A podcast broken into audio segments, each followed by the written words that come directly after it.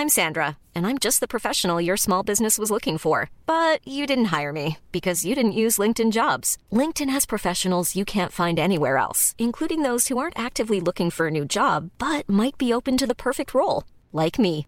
In a given month, over 70% of LinkedIn users don't visit other leading job sites. So if you're not looking on LinkedIn, you'll miss out on great candidates like Sandra. Start hiring professionals like a professional. Post your free job on linkedin.com/people today. Como encontrar a paz em um mundo caótico. Primeira parte. Comentário de Mari Persona. Bom, a, a tribulação é o primeiro passo, não é? Nós vamos ver lá em, em Romanos, em Romanos capítulo 5, versículo 3 diz assim: E não somente isso, mas também nos gloriamos nas tribulações. Por que nos gloriamos nas tribulações?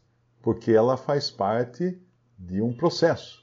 Ela começa no versículo 3. Primeiro ele fala que no versículo, versículo 1, tendo sido, pois, justificados pela fé, temos paz com Deus. Isso é importante. A nossa paz é com Deus. Não é a paz como o mundo a dá. O Senhor Jesus ele fala num lugar no Evangelho: Deixo-vos a paz, dou-vos dou a paz, ou deixo-vos a paz. Não vou lá dou como o mundo a dá. Então é importante entender que o mundo tem uma paz. O mundo oferece uma paz.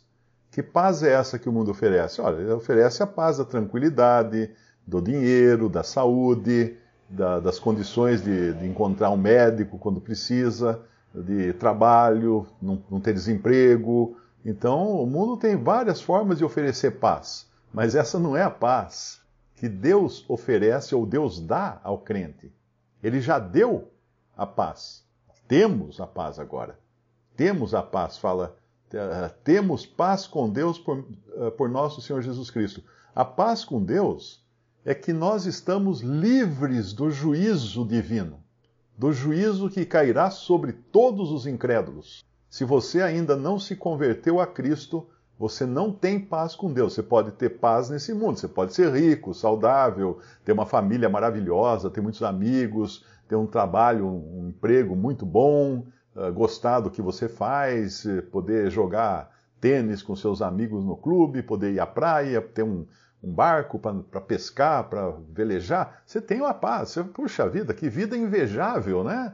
Você tem. Mas eu pergunto, talvez aquele, aquele mendigo sentado na calçada na frente da sua casa, ele tenha paz com Deus. Ele não tem nada disso, mas ele, ele tem paz com Deus. Ele pode, se ele creu em Jesus um dia, ele tem paz com Deus.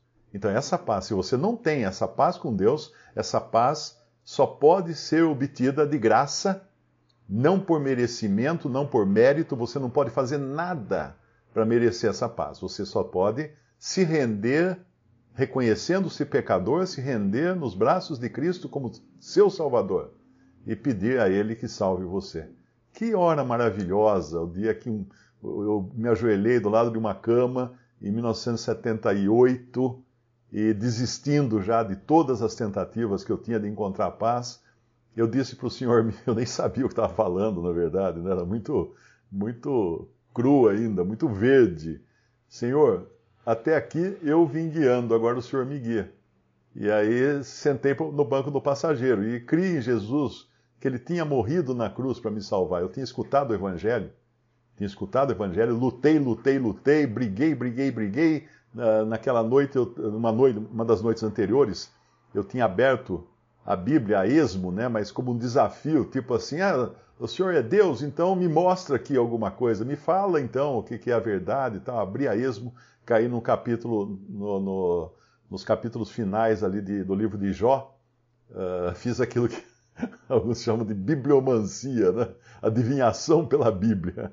Mas na realidade foi muito sincero aquilo que eu fiz, porque eu abri mesmo a Bíblia e caiu num dos últimos capítulos do livro de Jó, e é como que Deus falando para Jó, o Senhor falando para Jó, quem que você está pensando que é? Você não sabe nem como é que as cabras monteses conseguem parir lá nas montanhas. Você sabe por acaso isso? Você sabe aquilo? Você sabe aquilo outro? Ele faz um, ele faz uma sabatina em Jó e Jó tem que calar a boca, porque ele não sabia. Você sabe de onde vem a neve, né?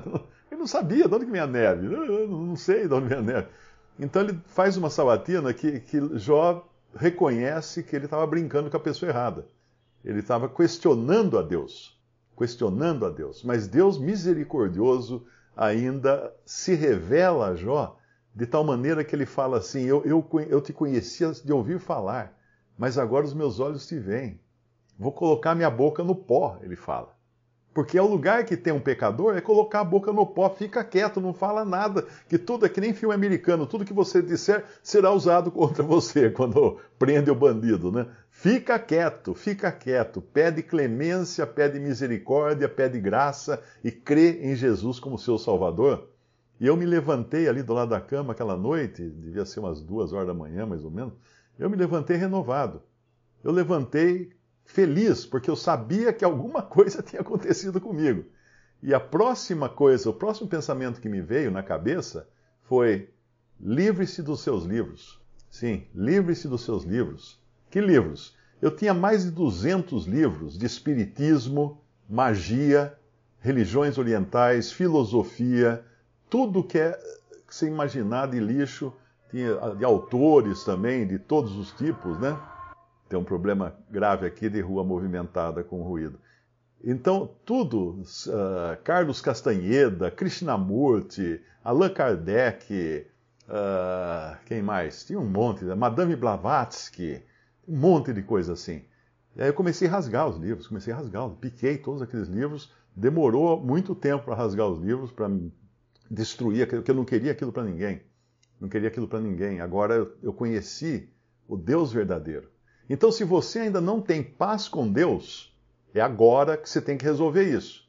Confessa a Ele os seus pecados. Pede para Ele te salvar, porque Cristo pagou na cruz por aqueles que creem. Cristo derramou sangue para limpar pecadores. Se você se reconhece pecador, é a Ele que você tem, tem que ir. Não estou convidando você a religião nenhuma. Não estou dizendo, vem à nossa igreja, grande noite de milagres, noite dos empresários.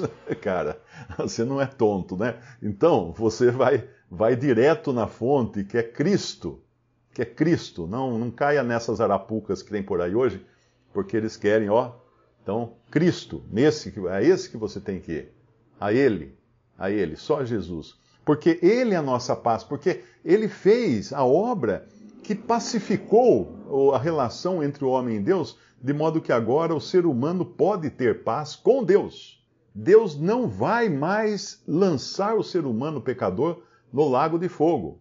Foi feita. Lembra quando você brincava quando era criança? Brigava com o amiguinho lá, vamos fazer as pazes? Ah, vamos fazer as pazes. Acho que dava o dedinho assim, né? Alguma coisa assim. Vamos fazer as pazes. Fez as pazes. Então, Deus está procurando fazer as pazes com a humanidade, com as pessoas, com cada um. Com cada um, com um, um de cada vez. Não é assim, ah, Deus vai, vai, vai, vai relevar todos os pecados da humanidade e amanhã teremos um, vamos acordar num novo mundo sem coronavírus, sem guerras, tudo em paz, todo mundo cantando Imagine. Não vai ser assim. Sinto muito, mas não vai ser assim. Isso aqui vai, vai mesmo pro buraco, não tem jeito. Nem adianta você orar para a melhoria do mundo, é a mesma coisa que orar pela, pela, pela melhoria do Titanic. A hora que você viu que bateu lá no iceberg e está afundando, ah, vamos orar para o Titanic ficar melhor, tal. Não, não vai. Tá, já está condenado o mundo. Então, Cristo, a Ele. E tendo paz com Deus, o que acontece quando nós temos paz com Deus? E aí vem essa, essa, essa passagem, né? No versículo Romanos 5,2, pelo qual, Senhor Jesus Cristo, também temos entrada pela fé a esta graça na qual estamos firmes e nos gloriamos na esperança da glória de Deus. Nós estamos no capítulo de Tessalonicenses, capítulo 3 de Tessalonicenses, nós falamos na última, da última vez da importância da fé, que é repetida cinco vezes logo nos primeiros versículos. E Paulo estava preocupado justamente com a fé dos Tessalonicenses, porque ele, ele sabia que viriam perseguições, viriam tribulações, viriam mortes, torturas de todo tipo, famílias destruídas, fome, doenças, tudo cairia sobre eles agora. Porque pensa assim, naquele, naquela época, um cristão se convertia, se ele estava em Israel, se ele estava na, na terra da Judéia, ele já começava a ser perseguido pelos judeus.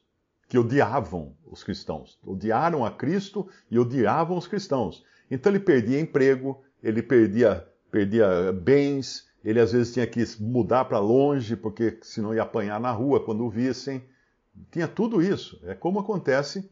Eu me lembro uma, no tempo de faculdade, eu conheci uma menina que ela era chilena. E naquela época era aquele problema na, no Chile, né? Estava tendo aquele, toda aquela conturbação no Chile. E os pais dela tinham mudado para o Brasil. E aí eu perguntei como é que tá, como é que é no Chile. Ela falou assim: ó, o problema no Chile é o seguinte: tem duas, dois partidos. Tinha os, os contra o governo, os, favor, os a favor do governo. Então, os caras encontravam você na rua e falavam: você é contra ou a favor? E você não sabia quem eram esses caras. E se você desse a resposta errada, eles massacravam você na rua, de tanto bater. Linchavam você ali na calçada, porque você deu a resposta errada. Então imagina que estado de falta de paz viviam esses irmãos. Porque se eles declarassem a fé deles, eles estavam perdidos. Ainda no mundo, no mundo judaico, sim, por causa do ódio inerente né, aos judeus contra Cristo, e no mundo, no mundo pagão, no mundo pagão, de Tessalônica e outras cidades ali daquela região, também. Porque veja que Paulo, ele chegava num lugar desse, ele era apedrejado. Eh, batiam, tiravam pedras. Porque a, a, a fé cristã colocava, ameaçava os deuses, os deuses do Olimpo. Grande é Diana do Efésio. Se esses homens continuarem falando essas coisas, nós vamos perder o nosso, nosso trabalho. Nós fazemos capelinha para Diana e agora quem vai comprar nossas capelinhas, né? Então não pode, não pode. Então eles tinham também ódio, ódio. E quando esses cristãos sofriam barbaramente nas mãos tanto de judeus como nas mãos de gentios. Mas nas mãos de Deus não mais. Porque um incrédulo, esse sim, deve temer. Esse deve viver com medo. Sim, o temor que se deve ao Senhor. Porque vai ter um dia de juízo, vai ter um dia. É uma espada pendurada em cima da sua cabeça por um fio de cabelo. E ela está prestes a arrebentar esse fio de cabelo. Então, corra já para aquele que pode lhe dar paz com Deus, pode fazer as pazes entre você e ele. Corra para Cristo. É esse aí que, que realmente nós temos que buscar.